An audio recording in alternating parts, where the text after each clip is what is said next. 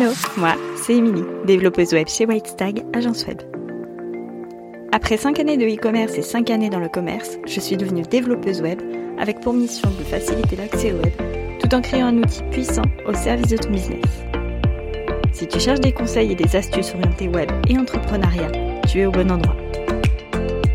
Prêt pour l'épisode du jour? C'est parti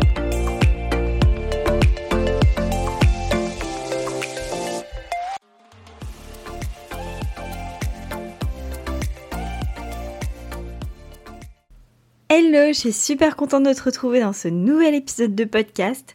C'est déjà le dernier épisode pour la saison estivale, donc pour la période juillet-août. Euh, c'est passé à vitesse grand V. Tu auras remarqué probablement que depuis quelque temps, je te donne des conseils pour créer ton site web, pour l'améliorer. Cette fois-ci, euh, à l'approche de la rentrée, j'ai eu envie de prendre le contre-pied et de te parler de trois fausses bonnes idées pour ton site web. C'est des idées qu'on voit circuler un petit peu partout, qu'on entend quand même assez régulièrement. Et j'avais envie de te, de te parler de ces fameuses fausses bonnes idées. Prêt? Alors c'est parti. La première fausse bonne idée, c'est de faire un site en attendant. Alors en attendant, c'est entre gros guillemets, hein, bien sûr. Pourquoi? Parce que bah, souvent quand on se lance, on n'a pas forcément le budget pour déléguer la création de son site. On n'a pas non plus forcément les connaissances, donc on se dit qu'on va faire un petit truc en attendant.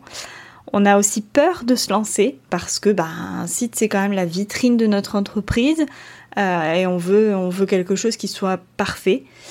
On a aussi peur d'investir. Des fois, on a le budget, mais en fait, on, hésite à investir parce que ça représente quand même des grosses sommes. Et puis, euh, des fois, c'est aussi parce qu'on ne sait pas par où commencer ni qui contacter. Enfin, c'est vraiment un, amalgame de, de, toutes ces choses qui font que bah, on se dit qu'on va faire un site en attendant. Et c'est une très mauvaise idée. Pourquoi? Parce que euh, si tu fais un site, il faut que ça soit quelque chose de durable. Quand tu construis une maison, on est bien d'accord que tu fais une maison, une vraie maison. Soit tu en achètes une, tu en loues une ou quelque chose comme ça en attendant, soit tu construis quelque chose de vraiment solide, mais tu ne te dis pas un matin, tiens, je vais me faire une maison en carton. Euh, on le sait, ça va pas durer, ça va pas renvoyer une bonne image. Enfin voilà. Donc pour ton site web, c'est pareil. La solution, selon moi, c'est si tu ne te sens pas prête à faire, euh, à, investir dans un site web, à te lancer, ou que tu n'as pas encore les connaissances, ou que tu ne sais pas qui contacter, eh bien dans ces cas-là, mise plutôt à fond sur tes réseaux sociaux, mais ne fais pas de bricolage sur un site en attendant, et fais un vrai site par la suite. La deuxième fausse bonne idée, qui est un petit peu l'opposé de ce qu'on a vu juste avant, c'est de ne pas avoir pensé à ton site en amont et d'y aller au doigt mouillé. Alors là aussi, un matin, on se lève et on se dit qu'on veut un site web, on regarde deux trois tutos comme ça sur YouTube et c'est parti mon kiki, on se lance. Sauf que, bah oui, forcément. Sauf que bah tu n'as pas pensé à ce que tu voulais mettre sur ton site, que ce soit les textes, les photos, les couleurs, t'as pas forcément pensé à tout ça. Tu sais pas quelles pages seront présentées et encore moins ce qu'elles vont contenir. Bah ouais, tu sais pas vraiment ce que tu auras comme page en finalité ni combien tu en auras. T'as bien évidemment pas fait de maquettage, sinon ce serait trop facile. T'as pas rédigé de texte et encore moins préparé tes photos. Bref, c'est Bagdad et là, il y a deux solutions possibles. Soit tu ne finis pas ton site, tu t'arrêtes là, tu lâches en cours de route et puis tu dis que stop, tu reviendras plus tard et euh, tu y reviendras jamais. Ou alors, pire que ça, tu fais un site fait de briques et de broc, un petit peu pioché d'idées de gauche, de droite, de, de n'importe où. Et là, c'est pire parce que ça dessert ton image de marque.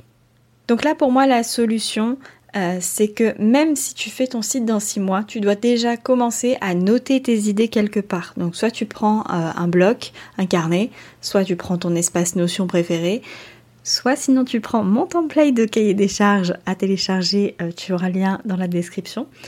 Et tu commences déjà à noter tout ce que tu aimerais. Tu peux déjà commencer à noter ce que fait ton entreprise, etc. Tout ce que tu as envie de transmettre sur ton site, qui tu es, pourquoi tu le fais, etc. Bref, commence déjà à noter, sélectionne déjà tes photos, tu peux même commencer à rédiger tes textes, même si c'est pour dans 6 mois ou dans un an, parce que comme ça tu auras ton fil conducteur et puis euh, bah, la toi du futur sera peut-être très contente d'avoir les mots de la toi d'avant. et enfin, troisième et dernière fausse bonne idée, vouloir faire comme les autres. Tu veux un site souvent parce que les autres le font, mais bah, t'as pas défini tes objectifs ni ceux de ton site. Tu veux faire comme telle ou telle personne, mais en vrai, ça te ressemble pas du tout.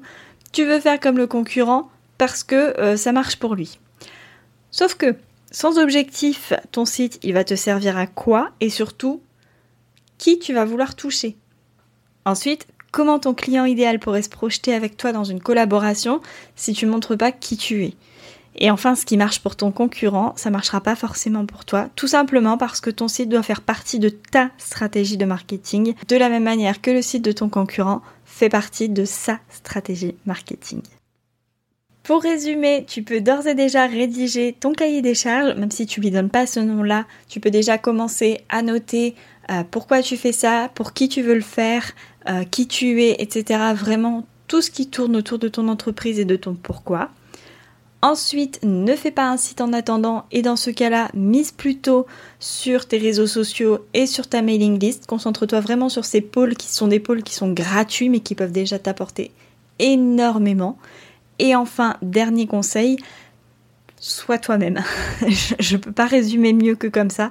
Sois toi-même et montre qui tu es, assume qui tu es et ne, cherche pas à trop rentrer dans un moule parce que ton client idéal, c'est toi qui le veux et pas quelqu'un d'autre.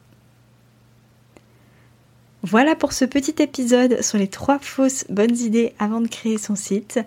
Nous, on se retrouve dans 15 jours avec un nouvel épisode de podcast. En attendant, je te souhaite une belle fin de soirée, une belle nuit, un beau week-end, une belle semaine, bref, comme à chaque fois, peu importe quand tu écoutes cet épisode. Et je te dis à tout bientôt